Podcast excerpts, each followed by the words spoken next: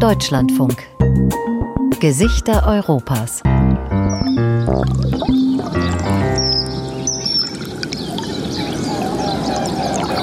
Les visages de l'Europe. Figurile ansikten. Lice Europy. i takie syrenie, nawoływanie. Der Sirenenruf der Singschwäne. Hunderte verbringen die Nacht auf dem Fluss und dann hallt ihr Gesang zwischen den Wäldern am Ufer hin und her. Es ist ein Klang, den man immer mit der Oder in Verbindung bringen wird. Und ich glaube, das gibt es an keinem anderen Fluss hier in der Gegend. Nie ma właściwie chyba e, żadna inna rzeka w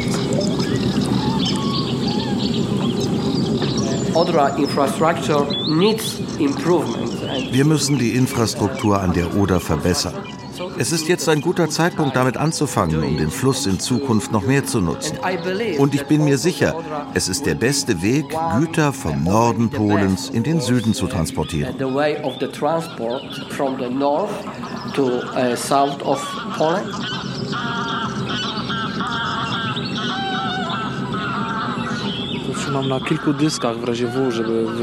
Ich habe meine Aufnahmen auf mehreren Festplatten gesichert. Denn als ich begann, die Missstände öffentlich zu machen, passierten merkwürdige Dinge. Mein Mobiltelefon begann zu spinnen, funktionierte manchmal nicht mehr. Das gab es vorher nie. Wenn ich telefonierte, war da plötzlich ein Brummen im Hintergrund. Gespräche brachen plötzlich ab.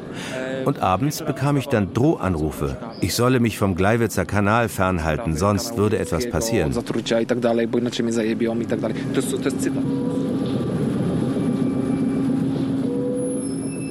Zwischen Idylle und Industrie.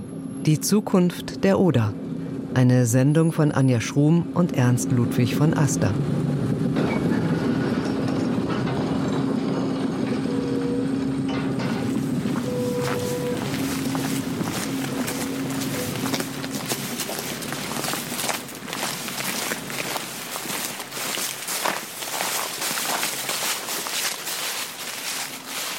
Golden wirbelt das Laub zwischen den Füßen.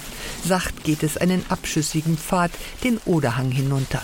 Hier im Garten von Mihau Sigmund in dem Dörfchen Chobenia, gut 100 Oderkilometer flussabwärts von Breslau.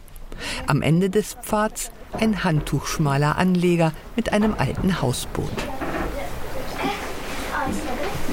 Zwei Mädchen balancieren die Reling entlang, klettern behende auf das flache Holzdach.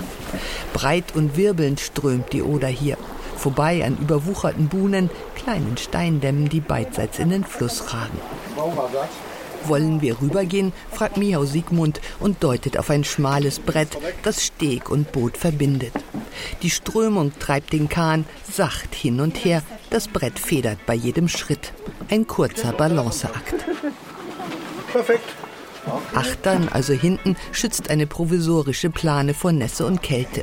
Durch eine Art Terrassentür geht es in den einzigen Raum des Holzbootes.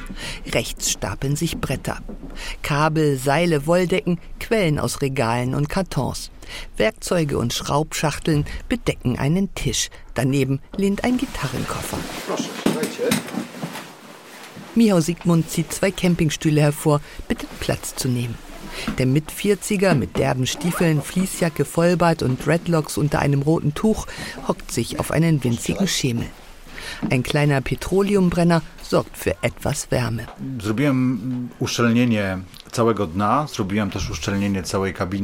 Ich habe den gesamten Bootsboden sowie die ganze Kajüte gedämmt.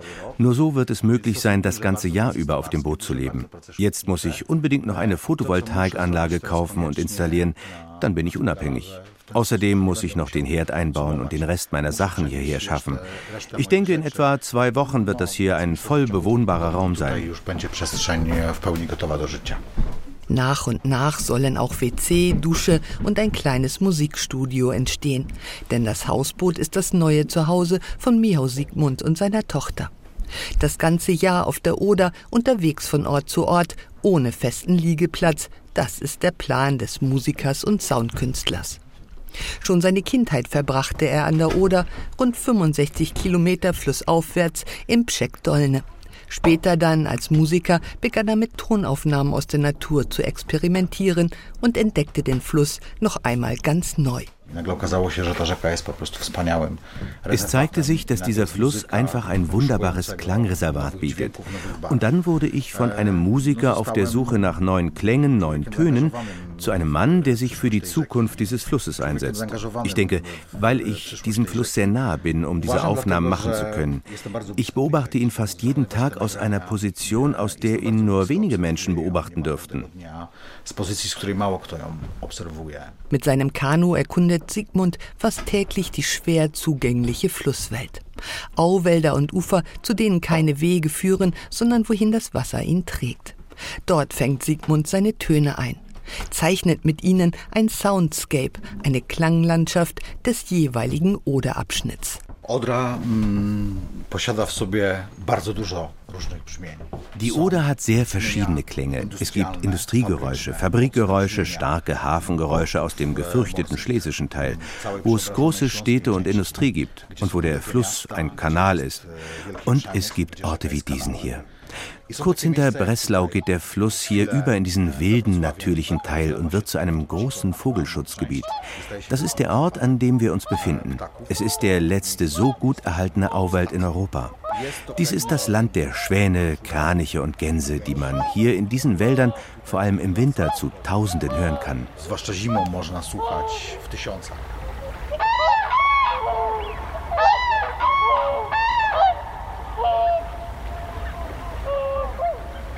Das Singen der Schwäne, das Glucksen und Tropfen des Wassers, das Quaken der Frösche, die Schreie der Kraniche. All das fließt in Sigmunds Musik ein. Seine Kompositionen veröffentlicht er auf seinem Label Odra Sound Design.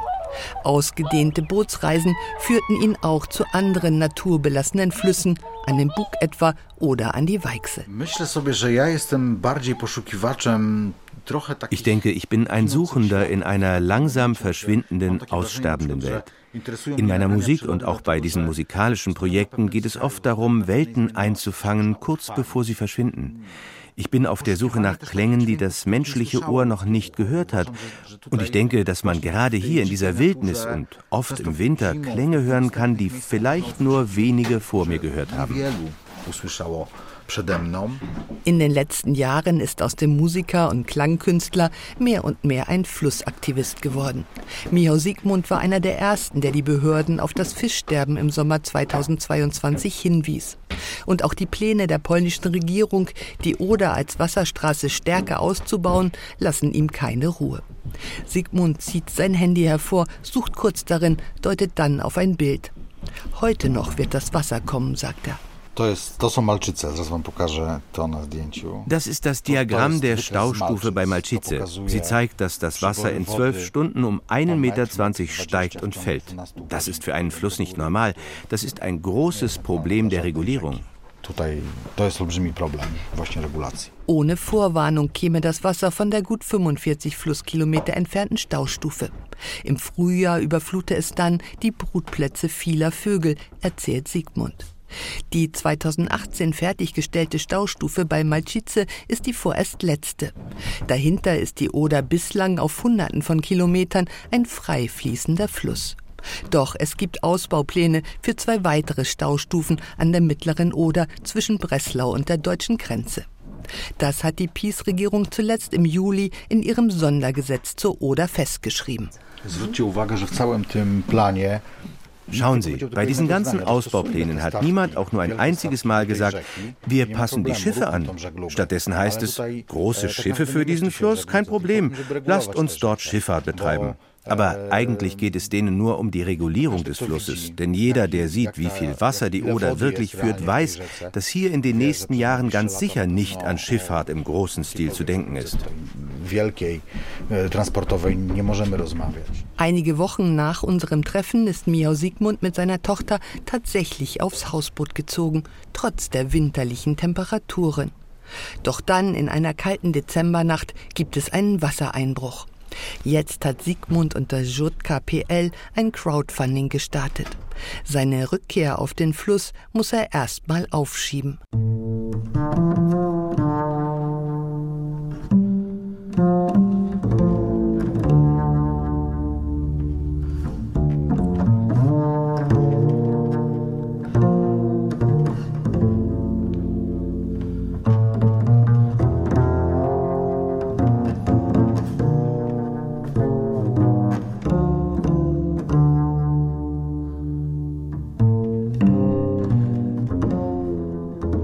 Flüsse prägen nicht nur Landschaften, sondern auch Menschen. So berichten es viele, darunter die polnische Schriftstellerin und Nobelpreisträgerin Olga Tokarczuk in ihrem Essay Das Schneewittchen-Syndrom und andere niederschlesische Träume.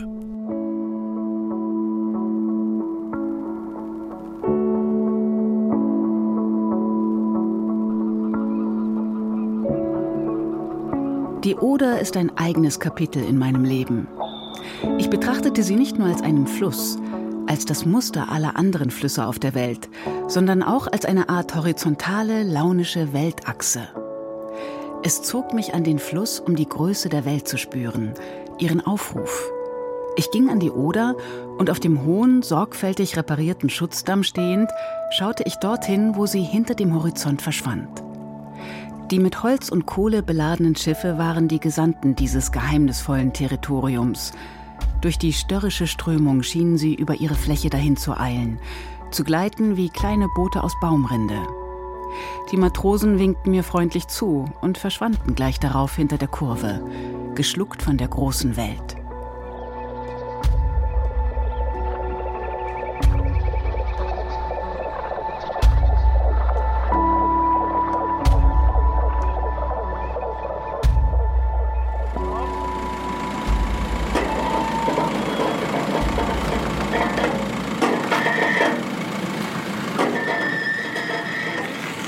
Der silberne Kombi schwebt einen halben Meter über der Kaimauer im Stettiner Hafen.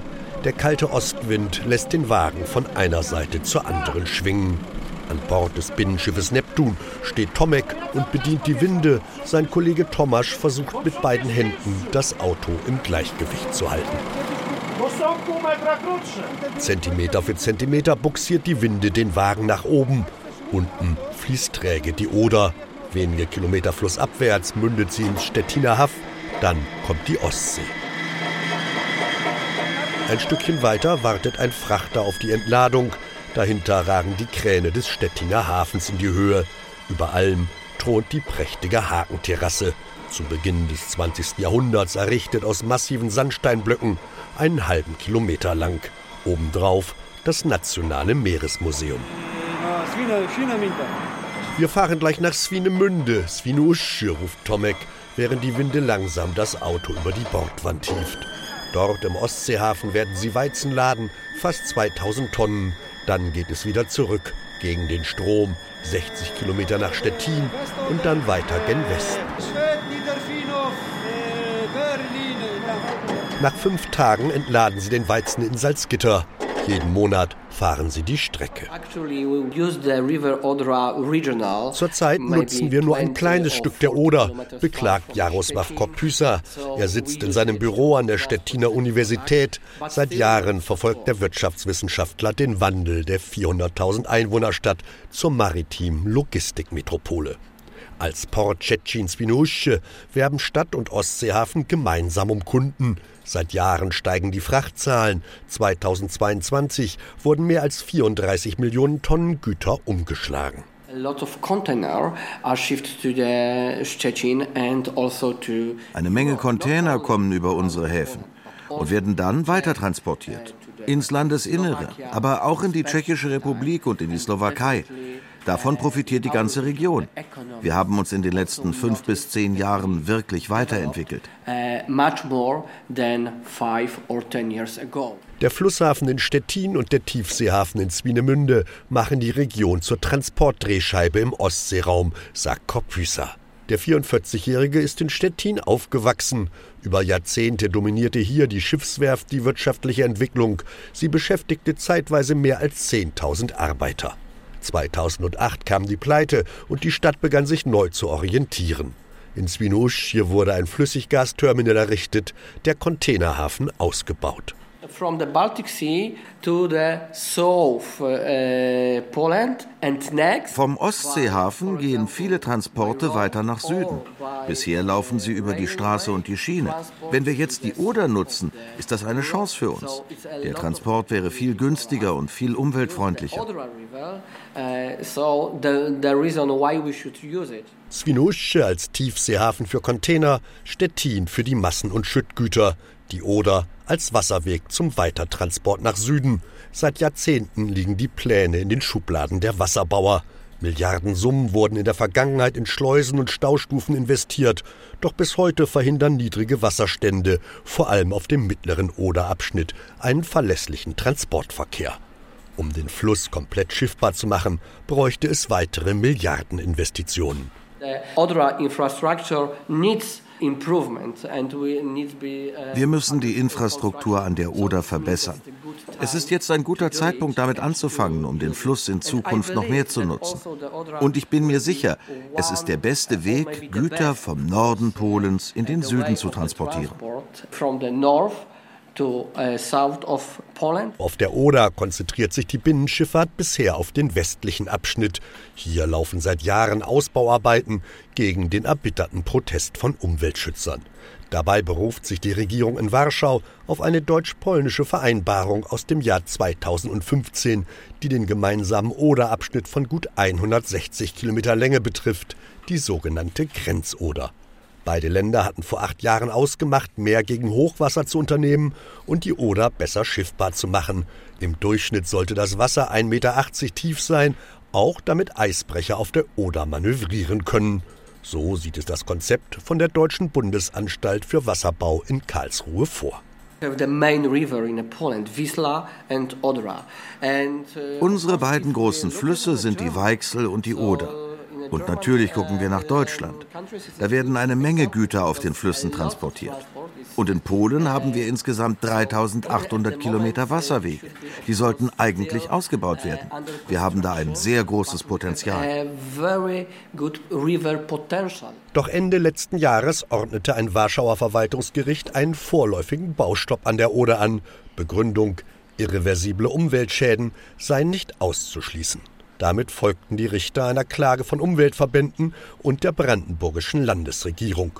Nach dem Urteil stoppten Weltbank und Europäische Entwicklungsbank ihre Kreditzusagen. Die national-konservative PiS-Regierung aber ließ weiter baggern. Im Ostseehafen Swinoujscie wird derweil ein zweites Flüssiggasterminal errichtet. Ein weiteres Containerterminal ist geplant.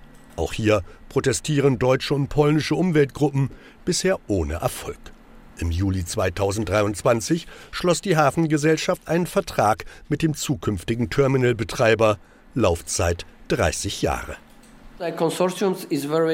Mm. Das ist ein internationales Konsortium. Die Partner kommen aus Katar und Belgien. Sie sind weltweit bekannt, sie garantieren das Know-how. Aber was noch wichtiger ist, sie garantieren die Finanzierung. Und sie würden hier nicht einsteigen, wenn sich das nicht lohnen würde. Knapp eine halbe Milliarde Euro will das Konsortium investieren. Ab 2028 sollen dann in Swinoujscie zwei Millionen Container pro Jahr entladen und weitertransportiert werden.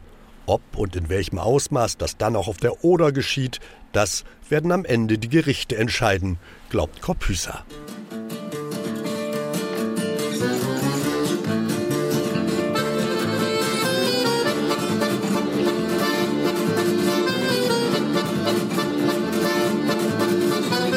Do Wallace Bay Droga nie była krótka A po dwóch dobach albo mniej Już się skończyła wódka. Do brydża krzyknął siwe flagi Z miejsca rzek dwa piki A ochmistrz telewizor wlał Nie byle jakieś siki Cztery piwka na stół. Popielniczka pet Jakąś damę roześmianą Król przytuli wnet. Gdzieś między palcami sennie płynie czas. Czwarta ręka króla bije A staram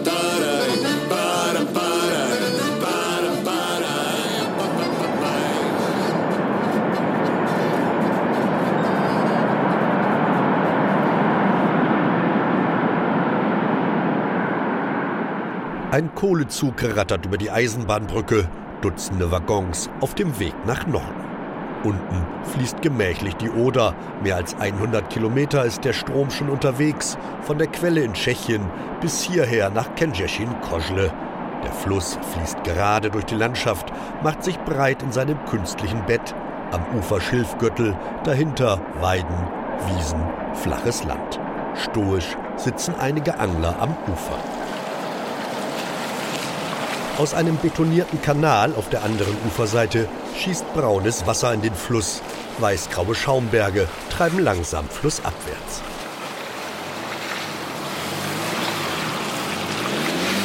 Im Schritttempo lenkt Jegorz Marcinkiewicz seinen Wagen über den Oderdeich. Auf dem Anhänger schwankt ein 3-Meter-Boot, den großen Außenborder am Heck. Vorsichtig rangiert Jegorz an seine Einsatzstelle, steigt aus, wirft einen prüfenden Blick aufs Wasser. Znaczy tak, ja nad rzeką się wychowałem. Jestem wędkarzem, który zaczął Ich bin hier am Fluss aufgewachsen, erzählt er. Das ist meine zweite Heimat. Als Kind ist er mit seinem Vater hier angeln gegangen. Seitdem hat er die Route nicht mehr aus der Hand gelegt. Heute ist Jegorz 33 und hat sein Hobby zum Beruf gemacht. Tutaj, znaczy tutaj, no, na tych odcinkach kilometrów tak naprawdę. In dieser Ecke habe ich den polnischen Rekordzander gefangen. Es gibt hier auch tolle Hechte. Wir haben sehr viele Fischarten. Einfach alles, was wir im Süßwasser finden können. Das macht die Oder so interessant. Du weißt hier nie, welchen Fisch du fängst. Du wartest auf einen, und dann beißt ein anderer an. Sonnenbrille, nach hinten gegelte Haare, tätowierte Unterarme, durchtrainierter Körper, Sweatshirt mit dem Logo einer Angelfirma. Mehr als 20.000 Follower verfolgen seine Fischzüge in den sozialen Medien, bekommen nebenbei Tipps zu Routen, Rollen, Ködern. Seit mehr als einem Jahr aber erleben sie einen ganz neuen Jegosch, einen wütenden Angler an der Oder. Znajdujemy się na odcinku Odry, e, gdzie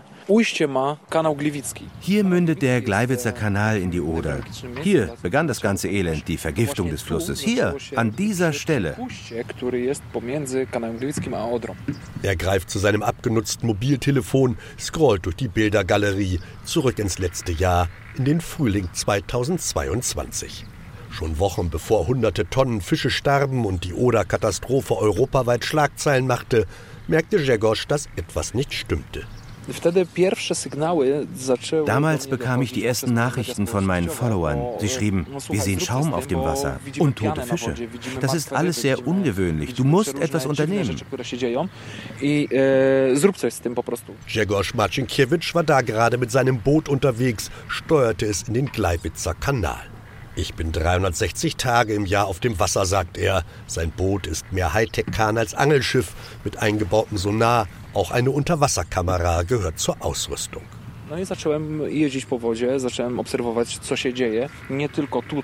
Ich fuhr auf dem Kanal in die eine Richtung, dann in die andere. Ich wollte herausfinden, was los war, woher die ganzen toten Fische kommen.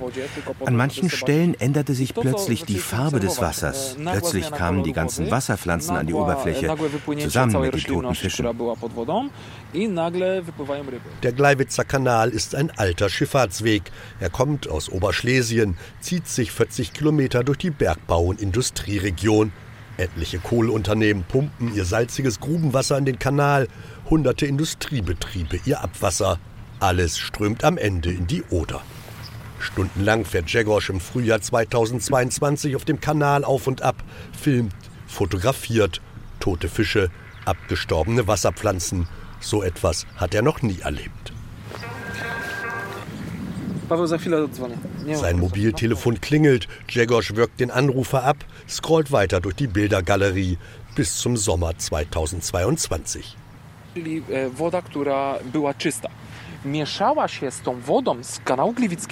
Ungebremst drückt die salzige Brühe aus dem Kanal in die Oder. Der Fluss führt Niedrigwasser, kann die Schadstofffracht kaum verdünnen. Ein Stückchen flussabwärts bei Oawa meandert der Fluss, fließt langsamer. Hier entstehen die ersten Goldalgen. In dieser Masse ein Killer für viele andere Wasserlebewesen. Jegosch redet sich in Rage, entschuldigt sich mehrfach für den Gebrauch eines Schimpfwortes. Mit einem Behördenmitarbeiter kommt es damals fast zur Schlägerei, als der behauptet, wir haben alles im Griff. Jegosch macht weiter, fährt mit seinem Boot, filmt, dokumentiert, immer wieder auch versteckte Einleitungsrohre. Mehr als 20 Gigabyte Daten speichert er auf seinem Mobiltelefon. Ich habe meine Aufnahmen auf mehreren Festplatten gesichert, denn als ich begann, die Missstände öffentlich zu machen, passierten merkwürdige Dinge. Mein Mobiltelefon begann zu spinnen, funktionierte manchmal nicht mehr. Das gab es vorher nie. Wenn ich telefonierte, war da plötzlich ein Brummen im Hintergrund. Gespräche brachen plötzlich ab. Und abends bekam ich dann Drohanrufe. Ich solle mich vom Gleiwitzer Kanal fernhalten, sonst würde etwas passieren. Doch Dzegosz machte weiter. Die polnische oberste Wasserbehörde appellierte an alle Betriebe, sich an Recht und Gesetz zu halten. 751 Einleitungen hatte sie in den Kanal und seine Zuflüsse genehmigt. In den folgenden Monaten entdeckten die Behörden weitere 282 illegale Einleitungen. Am Ende musste der Chef der Wasserbehörde zurücktreten, doch das änderte wenig, sagt Dzegosz. Langsam erholen sich zwar die Fischbestände in der Oder, aber nicht im Gleiwitzer Kanal. Da gibt es kein Leben mehr. Der Kanal ist tot. Ich sage nicht, dass man nichts sehen kann. Ich sage, es gibt einfach nichts mehr zu sehen. Keine Fische, kaum Wasserpflanzen. Dafür entdeckt er immer wieder Einleitungen. Vor allem, wenn er nachts mit seinem Boot unterwegs ist. Weiß leuchten dann die Schaumberge im Licht der Taschenlampe. Wenn ich dann die Behörden anrufe, dann sagen sie, das hat alles seine Ordnung, da passiert nichts Illegales. Dzegosz schüttelt frustriert den Kopf. Diesen Sommer führte die Oder genug Wasser, um die Schadstoffracht zu verdünnen. Eine erneute Katastrophe blieb aus. Wir sind jetzt in Polen an einem wichtigen historischen Punkt. Die alte Regierung muss abtreten. Die Diktatur des Geldes ist vorbei. Ich hoffe, dass die neuen Verantwortlichen endlich etwas unternehmen, denn bisher wurde alles unter den Teppich gekehrt. Dzegosz wird weiter mit seinem Boot über die Oder tuckern, um zu angeln und über den Gleiwitzer Kanal, um Einleitungen zu dokumentieren. Zurzeit sammelt er Geld, um die Überwachung weiter auszubauen, denn eines steht für ihn fest, die nächste Oder-Katastrophe wird wieder im Gleiwitzer Kanal ihren Anfang nehmen, aber diesmal ganz anders als beim letzten Mal. W czasie, kiedy, kiedy dochodziło do jakichkolwiek zatruć, mieliśmy opcję tego, taką, że mieliśmy opcję taką, Beim letzten Mal wurden wir durch das Fischsterben im Kanal gewarnt. Jetzt gibt es dort aber keine Fische mehr, die uns warnen können.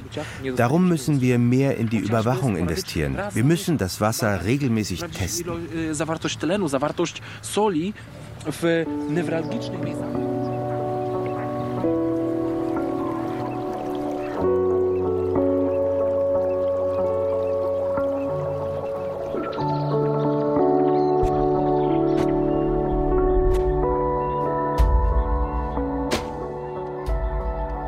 Der Aufbau des Dorfes, in dem ich meine Kindheit verbracht habe, verdeutlichte auf Schritt und Tritt die Macht der Oder.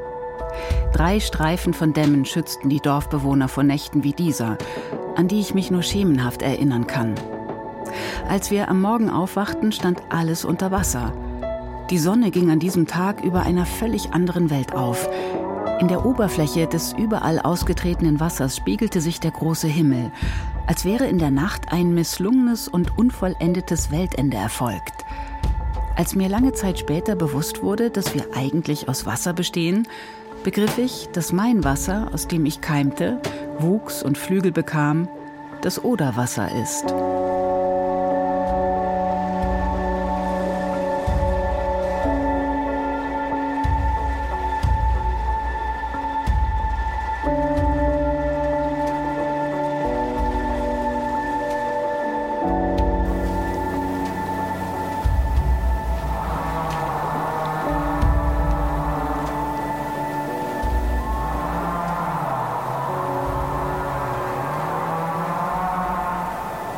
Alte Eichen säumen die Landstraße hinter dem Dörfchen Skurjin, rund zehn Kilometer entfernt von der Kleinstadt Krosno-Odschanskir, zu Deutsch Krossen an der Oder. Linker Hand erhebt sich eine Toreinfahrt aus massiven Holzbohlen. Hinter dem Tor schlängelt sich ein Pfad vorbei an einem Teich. Er führt in Richtung eines honiggelb leuchtenden Holzhauses mit großer Freitreppe und Dachbegrünung. Hier lebt Beata Halitzka mit ihrem Mann Wojciech. Halitzka bittet ins Haus. Vorbei geht es an einer offenen Küche in das Wohnzimmer der Familie. Sind Sie gut durchgekommen? Über die Grenze? Seit Deutschland wieder Kontrollen an der Grenze zu Polen eingeführt hat, bilden sich regelmäßig Staus an den Oderbrücken. Beata Halicka ist Professorin für Gegenwartsgeschichte an der Universität Poznan. Ihr Mann betreibt hier in Skojin ein ökologisches Forschungszentrum. Auf dem Esstisch der Familie stapeln sich Bücher und Zeitschriften. Alle drehen sich um die Oder-Region, alle verfasst von Beata Halicka. Die 51-Jährige zieht eine Schweizer Zeitschrift hervor. Sie haben sich an mich gewendet, weil sie eben eine Extra-Ausgabe zu Flüssen machten in Ostmitteleuropa. Da habe ich da auch einen kleinen Beitrag geschrieben. Aber ist auch schön, dass die Flüsse immer wieder ja, das Thema sind. Die Oder ist ihr Lebensthema. Halicka ist an der Oder geboren, in Nova Sul, einer Kleinstadt rund 75 Kilometer entfernt. Und da war schon damals war die Oder für mich präsent. Also mein Vater hat da geangelt. Wir haben einfach mit Geschwistern, mit den Eltern da, sind immer spazieren gegangen oder so. Also ein, als Naturraum. Hm? Dass die Oder auch als Kulturraum einmal ihr Interesse wecken würde, ahnte sie da noch nicht. Beata Halicka studierte Germanistik in Zielona Góra, ging für ihre Promotion nach Deutschland. Doch dann zog es sie zurück an die Oder, an die Europa-Universität Viadrina in Frankfurt, an der damals der Osteuropa-Historiker Karl Schlögel lehrte. Er hatte Anfang der 2000er Jahre die Idee, die Oder als Kulturraum zu untersuchen, erinnert sich Halicka habe ich das immer noch äh, heute in der Erinnerung, wie mich das überraschte. Und wie kann so ein Professor, so ein berühmter Professor auf die Idee kommen, dass die Oder ein interessanter Kulturraum ist, den man untersuchen kann. Ne? Das ist doch einfach ein Fluss, was soll das? Ja? Aber natürlich äh, war Schlögel mit seinen Visionen und mit seinem Verständnis, was hier alles historisch passiert ist, der hat uns alle angesteckt. Heute lacht Halicka über ihre damalige Verwunderung. Der Oderraum wurde schnell zu ihrem Forschungsfeld. Er lieferte ihr den Stoff für ihre Habilitation. Polens wilder Westen, so der Titel. Es ging um die Neuansiedlung von Polen in den ehemals deutschen Gebieten entlang der Oder. Halicka durchforstete die Archive, las in Memoiren, führte Interviews mit Zeitzeugen oder deren Nachfahren. Das war gefährlich, viel geplündert, viel vernichtet, aber gleichzeitig es gab einfach ungeheure Möglichkeiten, ja, wirklich ein besseres Leben zu haben. Meistens kamen hier auch junge Leute, die eben nach dem schrecklichen Krieg, ja, der dauerte in Polen fast sechs Jahre und wirklich viele Menschen haben sehr viel verloren und äh, viele Menschen wurden getötet. Das heißt, sie haben sich gefreut, dass es endlich Frieden Frieden ist. Und sie wollten eben das bessere Leben haben. Viele der Neusiedler im Oderraum stammten aus Ostpolen, vertrieben aus Gebieten, die infolge des Zweiten Weltkriegs an die Sowjetunion fielen. Halickas Großvater mütterlicherseits etwa kam aus dem heutigen Belarus nach Nova Sul. Als die Menschen im Zug erfahren haben, dass sie jetzt nah an der Oder gekommen sind, hatten sie große Angst bekommen, weil in ihrer Vorstellung die Oder schon ein absoluter Westen war. Es war so weit im Westen, das ist doch Deutschland. Ja?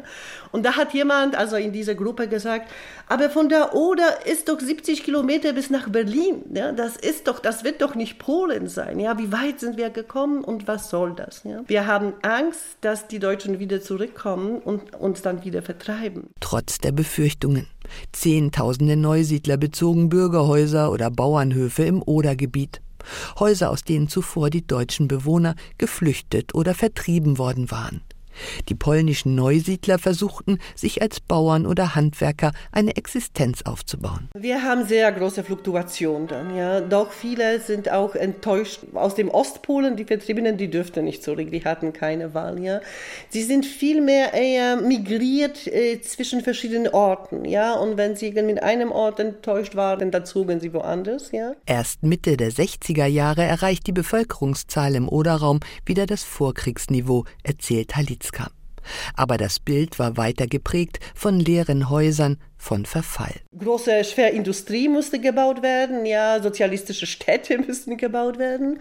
Und da kamen sozusagen die Politiker in Warschau zu, zu, zum Beschluss, äh, die, die neu gewonnenen Gebiete sind sowieso in einem zivilisatorisch guten Zustand. Das wurde von den Deutschen übernommen. Da ist doch sowieso alles da.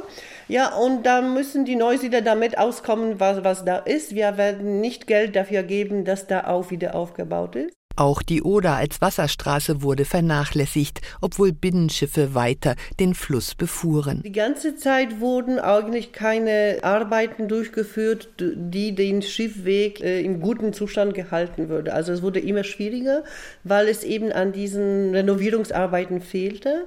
Also viele Firmen, die es betrieben haben, sind auch pleite gegangen.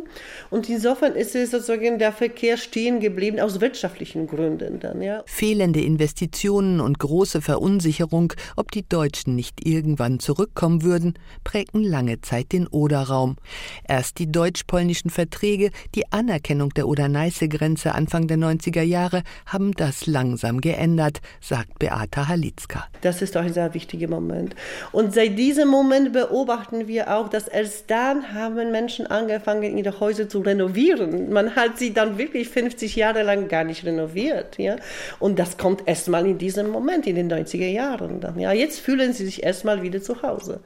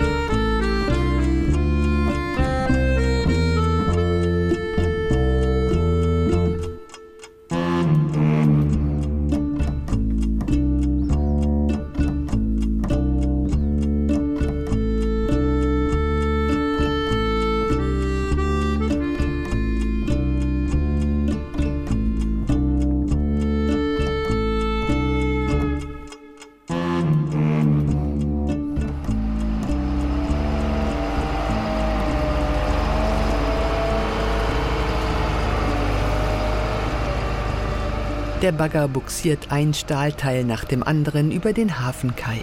Die Enten lassen sich nicht stören. Sie schwimmen weiter in dem kleinen Hafenbecken von Stepnica, einem Dörfchen nördlich von Stettin, wo die Oder ins Haff mündet.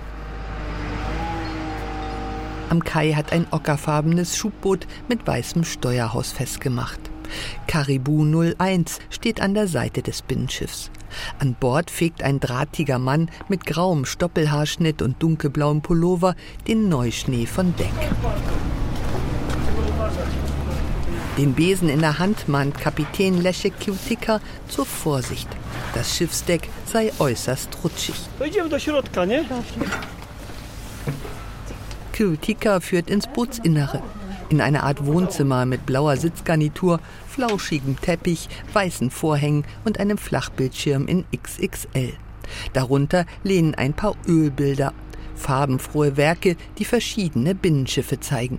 Das ist fast die ganze Flotte, sagt Kiltika, nicht ohne Stolz. Ten się nazywa Grunwald, to jest nasz holownik Serval, tu jest nasza barka Andromeda. Das ist die Grunwald, das ist unser Schlepper Serval, das ist unser Binnenschiff Andromeda. Und hier haben wir die Karibu und den Bison, zählt Kiltika auf. Alle Schiffe gehören seiner kleinen Reederei, der Schikluga Naoce, zu Deutsch Schifffahrt auf der Oder. Wobei, die Grunwald hat er wieder verkauft. Mit ihren rund 100 Metern Länge sei sie zu groß für die Oder, erklärt der Kapitän. Er nutze lieber kleinere Schiffe.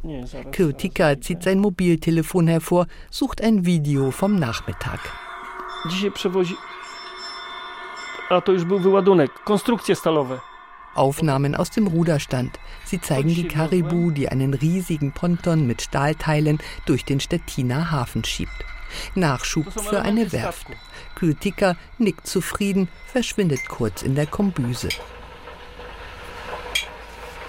Der Kapitän löffelt Instantpulver in die Tassen und erinnert sich an die 80er Jahre, als er die Binnenschifffahrtsschule in Wrocław-Breslau absolvierte und dann beim Staatsbetrieb anheuerte. Er und seine Kollegen transportierten vor allem Kohle aus den polnischen Revieren. Von Gliwice oder Kędzierze in Koszle ging es nach Świnoujście ans Oderhaff.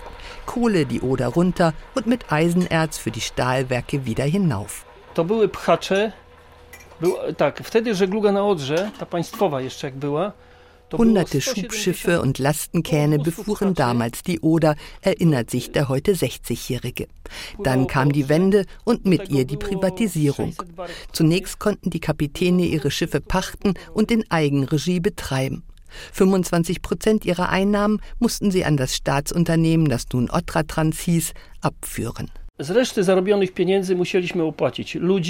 Und mit dem übrigen Geld, das wir verdient hatten, mussten wir die Besatzung bezahlen, die Reparaturen, den Treibstoff, den Unterhalt des Schiffes. Aber wir fuhren. Und was geschah? Innerhalb von zwei, drei Jahren wurde die fast schrottreife Flotte wieder aufgebaut. Jeder renovierte sein Schiff auf eigene Kosten. Das Geschäft florierte. Leszek Kiltika und seine Kollegen machten sich Hoffnung, die Reederei samt Schiffen übernehmen zu können.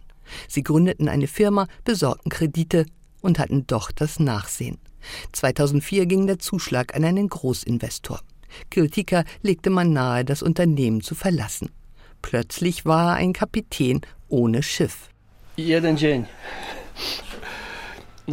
Aber nur einen Tag lang, sagt Kiltika und schmunzelt. Am nächsten schon kaufte er sein erstes eigenes Schubboot, den Elch. Damit heuerte er auf einer Baustelle am Mittellandkanal an. Nach und nach baute Kiltika seine Flotte aus. Heute transportiert er mit der Andromeda Raps nach Salzgitter, Dafür hat er gleich neben dem Hafenbecken eine riesige Lagerhalle errichten lassen.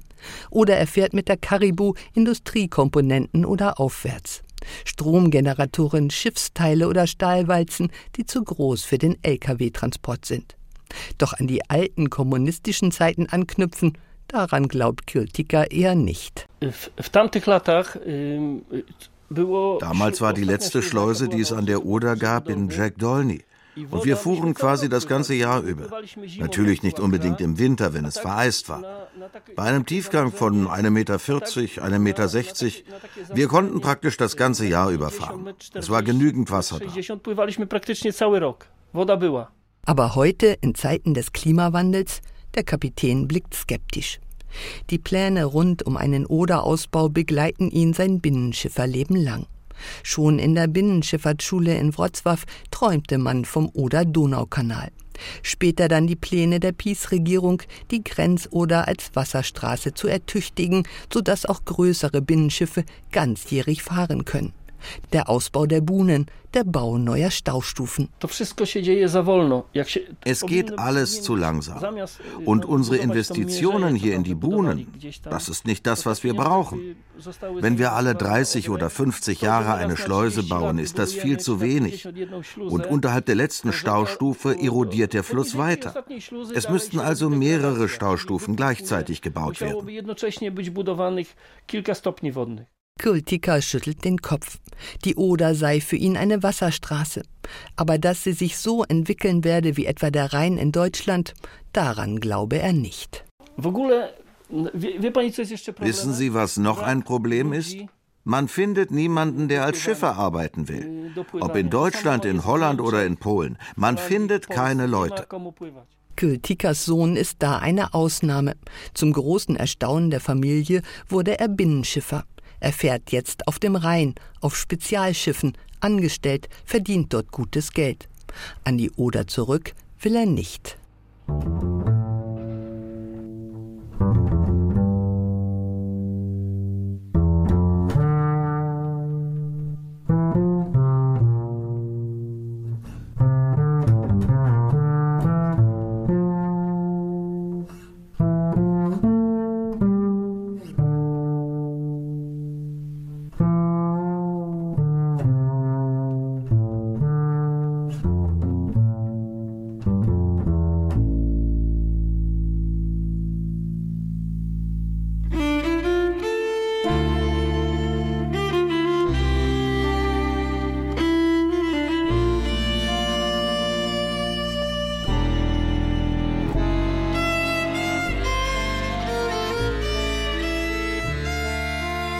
Jeder Ort, Bach und Teich gehörten auf die eine oder andere Weise dem großen Land ihres Einzugsgebietes an. Das Wasser mit seiner, wie es scheinen könnte, weichen Sanftheit, das sich wie in einem Gruselmärchen von einem unschuldigen Wesen plötzlich in einen gewaltigen Dämon verwandelt. Das Warten im Wasser bis zu den Knöcheln, die Meliorationsgräben und die fröhlichen Augen der Sumpfdotterblumen, die immer um den 1. Mai herum erblühen. Die Schutzdämme, die ein Ort zum Spielen und Spazieren sind, aber auch Linien zum Trainieren der Vorstellungskraft. Wie weit wird wohl in diesem Frühling das darunter steigende Wasser vorrücken?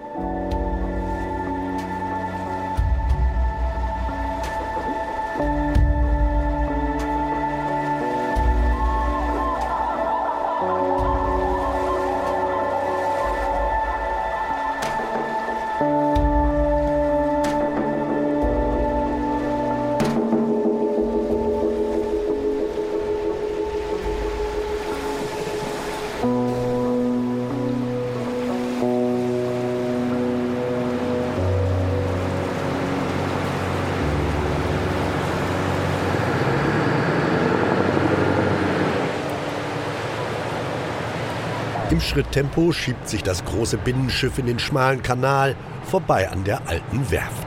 Ein paar Meter höher auf der Slipanlage, einer schrägen Rampe, die zum Wasser führt, liegt ein Lastkahn auf dem Trockenen, der Unterbau frisch gestrichen. Und dann äh, reparieren und gebaut neue. Die Schiffe kommen aus Holland und werden hier überholt, sagt Andrzej. Und dann geht es weiter nach Stettin und von da Richtung Niederlande. Andrzej steht in seinem Garten oben auf der Böschung, blickt durch die Bäume hinab, verfolgt fasziniert das Manövriermanöver zu seinen Füßen.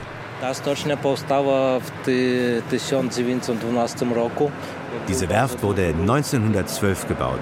Da gab es viel Verkehr auf dem Fluss. Lastkähne steuerten den Hafen an. Und die alte Zuckerfabrik, da gab es manchmal einen richtigen Stau auf der Oder. Stali kolejki z barek w ciągu trzech dob. Andrzej lächelt, ein kleiner, kräftiger Mann um die 40, in Arbeitshose, dickem Pullover, die rote Basecap trägt er mit Schirm nach hinten, obendrauf klemmt die Sonnenbrille, die Arbeitsschuhe sind lehmverschmiert. Entschuldigen Sie, mein Polnisch sagt er. Er kann ein bisschen Englisch, auch ein wenig Deutsch, aber auf Polnisch klappt die Verständigung doch am besten. Vor drei Jahren kam Andrzej nach Polen aus Belarus. Er flüchtete mit seiner Frau, als die Lukaschenko-Diktatur die friedlichen Proteste niederknüppeln ließ und Tausende verhaftet wurden. Eigentlich hatte er in Minsk eine Motorradfahrschule. Für Geschichte hat er sich nie groß interessiert, bis er hier an die Oder kam, in den kleinen Ort Malčice.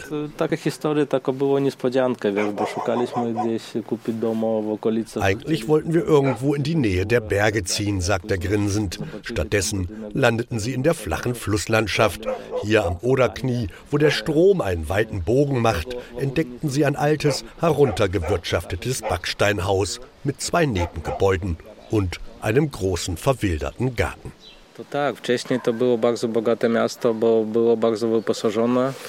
Das war hier mal ein reiches Städtchen. Bis zum Zweiten Weltkrieg gab es neun Restaurants und sieben Hotels. Und das bei einer Einwohnerzahl von nur 3500 Menschen. Andrzej zieht sein Handy aus der Arbeitshose, zeigt alte Bilder. Kähne auf der Oder, alte Salzlager, pulsierendes Kleinstadtleben. In ihrem Aus war ein Kaufladen. Den historischen Grundriss fand er im Archiv.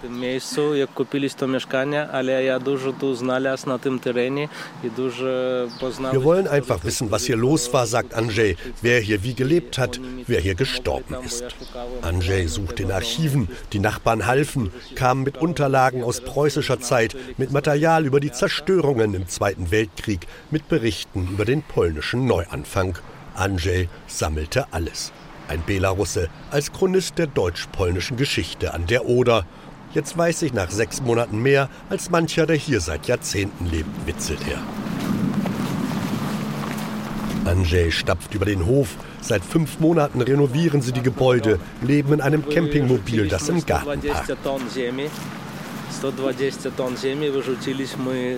Rechts stehen die Reste eines alten Salzlagers. Daneben haben sie 120 Tonnen Erde und Gestrüpp abgetragen. Zum Vorschein kam Kopfsteinpflaster. Ein Stück wurde im Kommunismus mit Beton ausgegossen. Das hat Andrzej entfernt und mit alten Steinen geflickt. Die Vorbesitzer wussten gar nicht, wie es hier früher mal aussah, sagt er.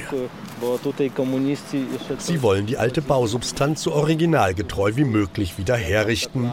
Der Backstein ist schon gebürstet, er leuchtet dunkelrot in der untergehenden Sonne. Auf den steinernen Bögen setzt das Fachwerk auf. Einige Fenster sind zerbrochen. Andrzej will noch etwas zeigen, geht zur Rückseite des Hauses. An der Wand hängt alles, was sie auf dem Grundstück gefunden haben. Rostige Zangen, ein ledernes Pistolenholster, Dreschflegel, eine alte Sanitätstasche, das Rote Kreuz auf weißem Grund verblichen. Daneben eine Metallmarke von einem gefallenen Soldaten. In der Mitte hängt ein rot-weißer Rettungsring. NW Malchice steht darauf. Im nächsten Jahr wollen sie einziehen in eines der Nebengebäude. In dem alten Kaufhaus wollen sie dann ein Restaurant eröffnen und im Garten einen kleinen Campingplatz. Für alle, die sich für das Leben an der Oder interessieren, die Natur, die Geschichte und die Geschichten.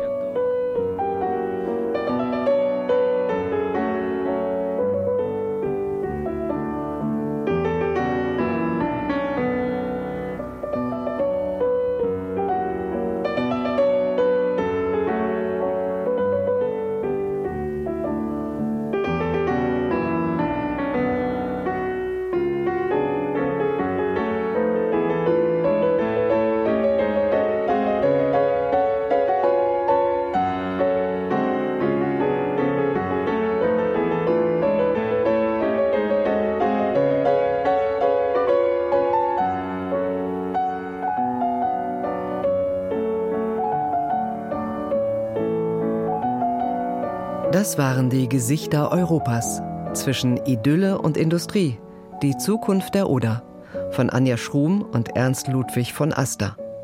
Die Literaturauszüge stammen aus Olga Tokarczuks Essay Das Schneewittchen-Syndrom und andere niederschlesische Träume, gelesen von Nina West. Die Redaktion der Sendung hatte Johanna Herzing. Eine Deutschlandfunksendung 2023.